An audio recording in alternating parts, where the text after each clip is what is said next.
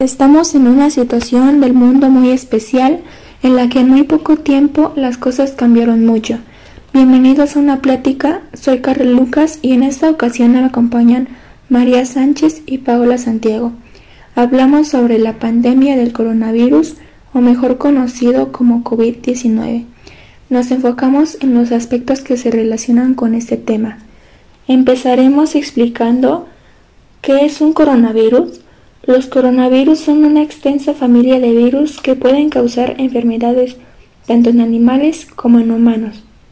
En los humanos se sabe que varios virus causan infecciones respiratorias que pueden ir desde el resfriado común hasta enfermedades más graves como el síndrome respiratorio de Oriente Medio y el síndrome respiratorio agudo severo. El coronavirus que se ha descubierto más recientemente causa la enfermedad por coronavirus COVID-19. Entonces, ¿qué es la COVID-19? La COVID-19 es la enfermedad infecciosa causada por el coronavirus que se ha descubierto más recientemente. Tanto el nuevo virus como la enfermedad eran desconocidos antes de que estallara el brote en Wuhan, China, en diciembre de 2019. El COVID-19 se identificó por primera vez el primero de diciembre de 2019 en la ciudad de Wuhan, capital de la provincia de Hubei en la China central. Cuando se reportó a un grupo de personas que neumonía de causa desconocida, vinculada principalmente a trabajadores del mercado mayorista de mariscos del sur de China de Wuhan. Luego de constantes reportes de casos a lo largo de Europa y Asia, la OMS la reconoce como una pandemia global el 11 de marzo de 2020. A fecha de 31 de marzo de 2020 se ha informado más de 800.000 casos de COVID-19 en más de 200 países y territorios, lo que ha dado como resultado más de 40.600 muertes y más de 170.000 casos de recuperación. ¿Cuáles son los síntomas de la COVID-19? Los síntomas más comunes de la COVID-19 son fiebre, cansancio y tos seca. Algunos pacientes pueden presentar dolores, congestión nasal, rinorrea, dolor de cabeza, dolor de garganta o diarrea. Estos síntomas pueden ser leves y aparecen de forma gradual. Algunas personas se infectan pero no desarrollan ningún síntoma y no se encuentran mal. La mayoría de las personas, alrededor del 80%, se recupera de la enfermedad sin necesidad de realizar ningún tratamiento especial. Alrededor de una de cada seis personas que contraen la COVID-19 desarrolla una enfermedad grave y tiene dificultad para respirar. Las personas mayores y las que padecen afecciones médicas subyacentes como hipertensión arterial problemas cardíacos o diabetes tienen más probabilidades de desarrollar una enfermedad grave. En torno al 2% de las personas que han contraído la enfermedad han muerto. ¿Cómo es que se propaga la COVID-19? Una persona puede contraer la COVID-19 por contacto con otra que está infectada por el virus. La enfermedad puede propagarse de persona a persona a través de las gotículas procedentes de la nariz o la boca, que salen despedidas cuando una persona infectada tose o exhala. Estas gotículas caen sobre los objetos y superficies que rodean a la persona, de modo que otras personas pueden contraer la COVID-19 si tocan estos objetos o superficies y luego se tocan los ojos, la nariz o la boca. También pueden contagiarse si inhalan las gotículas que haya esparcido una persona con COVID-19 al toser o exhalar. Por eso es importante mantenerse a más de un metro, tres pies, de distancia de una persona que se encuentre enferma. Es muy difícil y poco probable que se pueda contagiar por vía aire. En muchas ocasiones las personas que sufren COVID asintomático y se encuentran en constante contacto con otras personas, es muy seguro que las personas lleguen a contagiarse.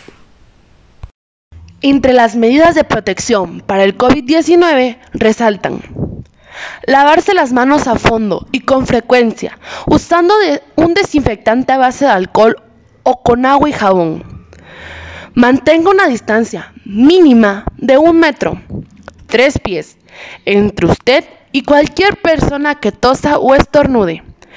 Evite tocarse los ojos, la nariz y la boca cuando esté fuera de su casa. Tanto usted como las personas que lo rodean deben asegurarse de mantener una buena higiene en vías respiratorias. Eso significa cubrirse la boca y la nariz con el codo doblado o con un pañuelo de papel al toser o estornudar. El pañuelo usado debe ser desechado de inmediato.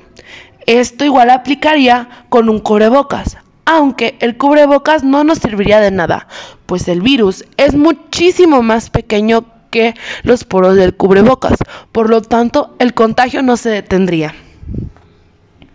Manténgase informado sobre las últimas novedades en relación con la COVID-19. Siga a los médicos de su dispensador de atención de salud, de las autoridades sanitarias pertinentes a nivel nacional y local, o de su empleador sobre la forma de protegerse a sí mismo y a los demás ante la COVID-19. Consulte las noticias más recientes sobre las zonas de mayor peligro, es decir, las ciudades y lugares donde la enfermedad se está propagando más extensamente. Si le es posible, evite desplazarse a estas zonas, sobre todo si su edad es avanzada o tiene usted diabetes, cardiopatías o neumonías o una obesidad muy severa. También cabe recalcar que si usted presiente que alguna persona cercana a usted le tosió, y cree que el virus está en su cuerpo, puede someterse de media hora a una hora al sol. Esto hará que el virus se muera, al igual que aplicar agua, vinagre o alcohol a la ropa. Existen medicamentos o terapias que permiten prevenir o curar la COVID-19, aunque algunos remedios occidentales, tradicionales o caseros pueden proporcionar confort y aliviar los síntomas de la COVID-19, no hay pruebas de que los medicamentos actuales puedan prevenir o curar la enfermedad. La Organización Mundial de la Salud no recomienda la automedicación, en particular con los antibióticos. Esto porque no previene o cura el COVID-19. Hay varios ensayos clínicos en curso con medicamentos occidentales y tradicionales. La Organización Mundial de la Salud facilitará información actualizada tan pronto como los resultados de los ensayos clínicos estén disponibles. Los antibióticos no son eficaces contra los virus, solo contra las infecciones bacterianas. La COVID-19 está causada por un virus, de modo que los antibióticos no sirven frente a ella. No se deben usar antibióticos como medio de prevención o tratamiento de la COVID-19. Solo deben usarse para tratar una infección bacteriana, siguiendo las indicaciones de un médico. Hasta la fecha, no hay ninguna vacuna ni medicamento antiviral específico para prevenir o tratar la COVID-19. Sin embargo, los afectados deben recibir atención de salud para aliviar los síntomas. Las personas que presentan casos graves de la enfermedad deben ser hospitalizadas. La mayoría de los pacientes se recuperan con la ayuda de medidas de apoyo, se están investigando posibles vacunas y distintos tratamientos farmacéuticos específicos.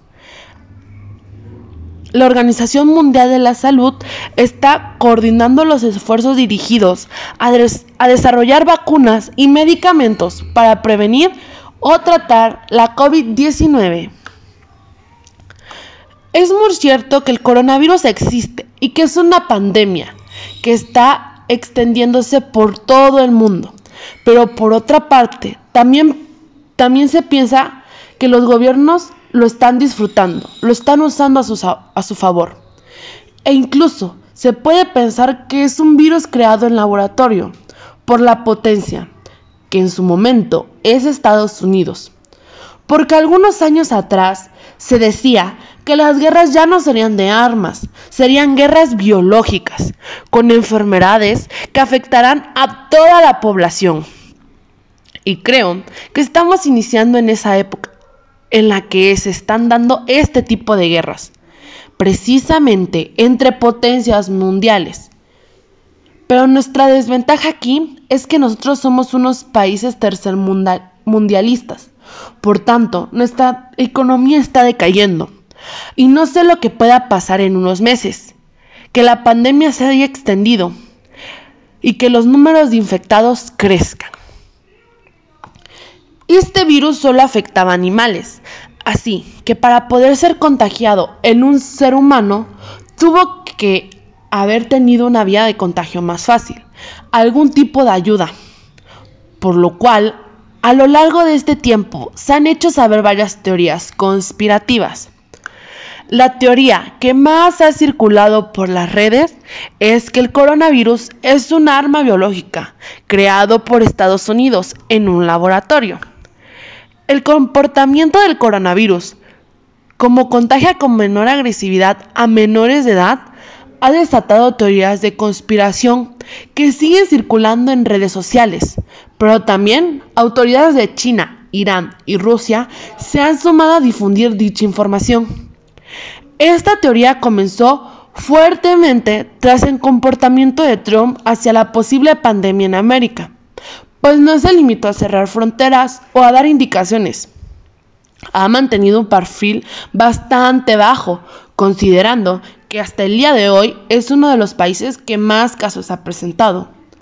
Una de las principales razones por la cual se cree que esto fue obra de la potencia es el hecho de que España estaba comenzando a hacer negocios cercanos con China, volviendo a China más poderoso. De igual manera, Rusia estaba dándole más fuerza a China, por lo cual lanzó el virus en China y España. Y claramente en Rusia pues siempre ha sido siempre ha sido su enemigo. Esto supondría un daño fuerte de economía que llevaría a los países a pedir prestados ingresos de la Bolsa Monetaria Internacional, generando una fuerte deuda a los países. Esta, esta teoría intensificó cuando se dio a conocer que los países más pobres del mundo no tenían ningún caso activo. Esto debido a la deuda que ya es muy grande como para obtener otra por una pandemia de este tipo. También se dice que Estados Unidos se ha visto despreocupado ante sus muertes y contagios, porque ellos, al haber lanzado el virus, tienen las vacunas para regresar a la población a la normalidad, así que esto no les preocuparía ni les supondría ningún interés más. Estas son algunas de las dudas que la mayoría de las personas tienen. ¿Debo preocuparme por la COVID-19? Por lo general, los síntomas de la COVID-19 son leves, sobre todo en los niños y los adultos jóvenes. No obstante, también pueden ser graves y obligan a hospitalizar alrededor de uno de cada cinco infectados. Por consiguiente, es bastante normal preocuparse por los efectos que el brote de COVID-19 puede tener en nosotros y en nuestros seres queridos. Esta preocupación debe servirnos para adoptar medidas de protección para nosotros, nuestros seres queridos y las comunidades donde vivimos. La medida principal y más importante es la higiene regular y completa de las manos y de las vías respiratorias. En segundo lugar, es importante mantenerse informado y seguir los consejos de las autoridades sanitarias locales, como los relativos a los viajes, los desplazamientos y los eventos donde se puede concentrar un gran número de personas. ¿Quién recorre riesgo de desarrollar una enfermedad grave? Todavía tenemos mucho por aprender sobre la forma en que la COVID-19 afecta a los humanos, pero parece que las personas mayores y las que padecen afecciones médicas preexistentes como hipertensión arterial, enfermedades cardíacas o diabetes desarrollan casos graves de la enfermedad con más frecuencia que otras. ¿Debo llevar mascarilla para protegerme? Si no se presentan los síntomas respiratorios característicos de la COVID-19, sobre todo tos, o no se cuida de una persona que pueda haber contraído esa enfermedad, no es necesario llevar puesta una mascarilla clínica. Recuerda que las mascarillas desechables solo se pueden utilizar una vez y tengan en cuenta también que si no está usted enfermo o no cuida de una persona que lo esté, está malgastando una mascarilla. Las existencias de las mascarillas en el mundo se están agotando y la OMS insta a utilizarlas de forma sensata. La OMS aconseja hacer un uso racional de las mascarillas clínicas para no derrochar innecesariamente ni usar indebidamente unos utensilios que son valiosos. Las medidas frente a la COVID-19 más eficaces para protegerse a unos mismos y a los demás son lavarse las manos con frecuencia, cubrirse la boca con el codo o con un pañuelo de papel al toser y mantener una distancia de al menos un metro con las personas que tosen o estornudan. ¿Son lo mismo la COVID-19 y el SRAS? No. El genoma del virus que causa la COVID-19 y, y el del responsable del síndrome respiratorio agudo severo SRAS son similares pero no iguales. El SRAS es más letal pero mucho menos infeccioso que la COVID-19. Desde 2003 no se han registrado brotes de SRAS en ningún lugar del mundo. ¿Qué probabilidades hay de que contraiga la COVID-19? El riesgo depende del lugar donde se encuentre usted y más concretamente de si se está produciendo un brote de COVID-19 en dicho lugar. Para la mayoría de las personas que se encuentran en la mayor parte de los lugares, el riesgo de contraer esa enfermedad continúa siendo bajo. Sin embargo, sabemos que hay algunos lugares, ciudades o zonas donde se está propagando y donde el riesgo de contraerlas es más elevado, tanto para las personas que viven en ellas como para las que la visitan. Los gobiernos y las autoridades sanitarias están actuando con determinación cada vez que se detecta un nuevo caso de COVID-19. Es importante que todos respetemos las restricciones relativas a los viajes, los desplazamientos y las concentraciones multitudinarias de personas aplicables. Si cooperamos con las medidas de lucha contra la enfermedad, reduciremos el riesgo que corramos cada uno de nosotros de contraerla o de propagarla. Como se ha comprobado en China y en otros países, es posible detener los brotes de COVID-19 y poner fin a su transmisión. No obstante, la gran rapidez con que puede aparecer nuevos brotes nos obliga a ser conscientes de la situación en los lugares donde nos encontramos o donde tengamos intención de ir. La OMS publica cada día actualizaciones sobre la situación de COVID-19 en el mundo. ¿Mi mascota me puede contagiar la COVID-19? Aunque ha habido un caso de perro infectado en Hong Kong, hasta la fecha no hay pruebas de que un perro, un gato o cualquier mascota pueda transmitir la COVID-19. La COVID-19 se propaga principalmente a través de las gotículas producidas por una persona infectada al toser, estornudar o hablar. Para protegerse a sí mismo, lávese las manos a fondo frecuentemente. La OMS se mantiene al tanto de las últimas investigaciones a este respecto y otras cuestiones relacionadas con la COVID-19 y proporcionará información actualizada de las conclusiones que se vayan obteniendo. ¿Cuánto tiempo sobrevive el virus en una superficie? No se sabe con certeza cuánto tiempo sobrevive el virus causante de la COVID-19 en una superficie, pero parece comportarse como otros coronavirus.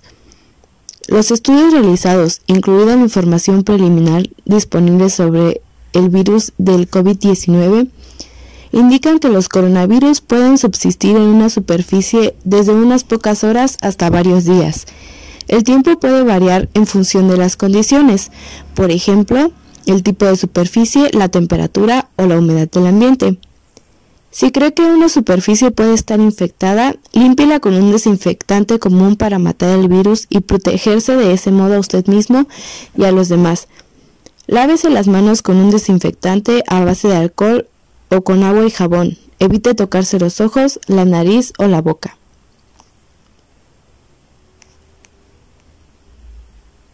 ¿Cuánto dura el periodo de incubación de la COVID-19? El periodo de incubación es el mismo tiempo que transcurre entre la infección por el virus y la aparición de los síntomas de la enfermedad. La mayoría de las estimaciones respecto al periodo de incubación de la COVID-19 Oscilan entre 1 y 14 días y en general se sitúan en torno a 5 días.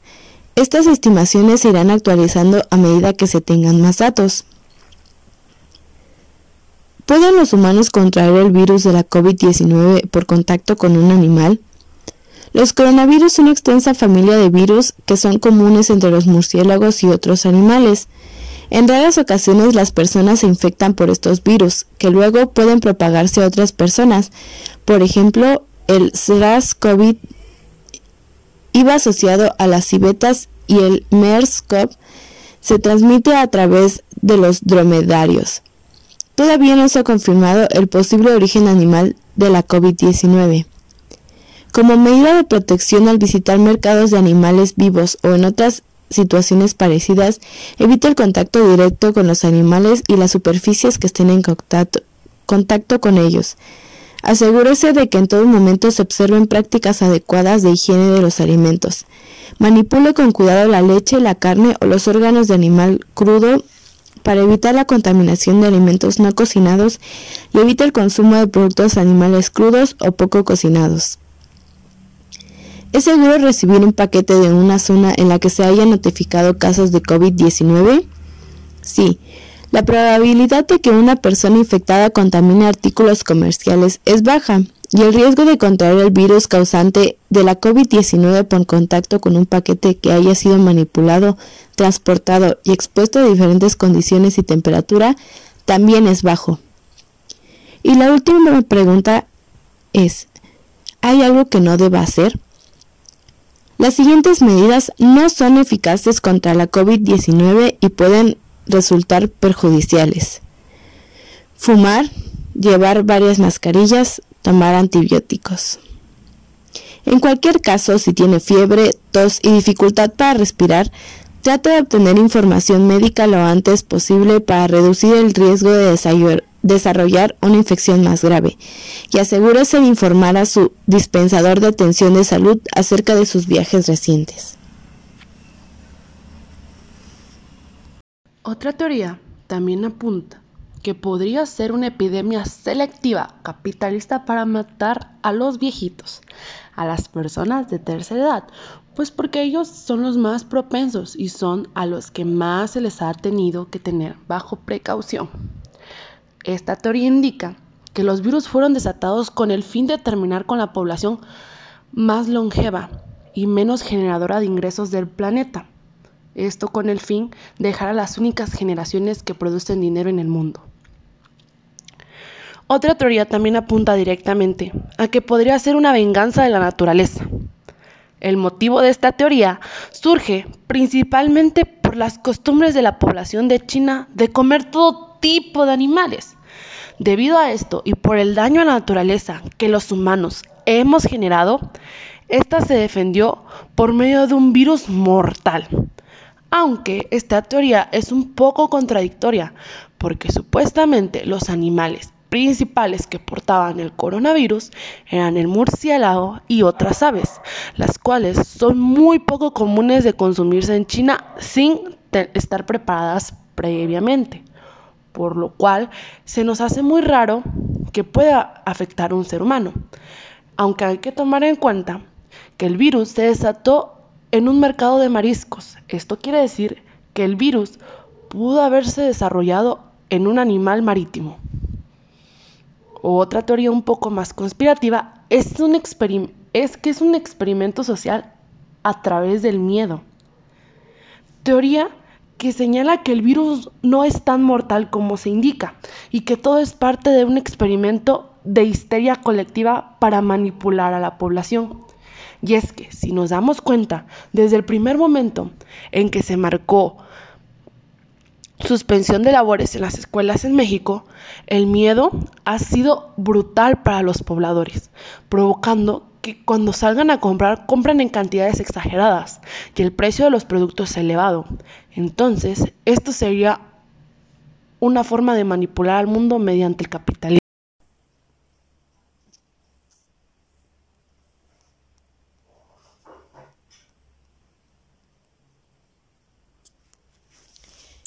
Conspiración china para dominar el mundo.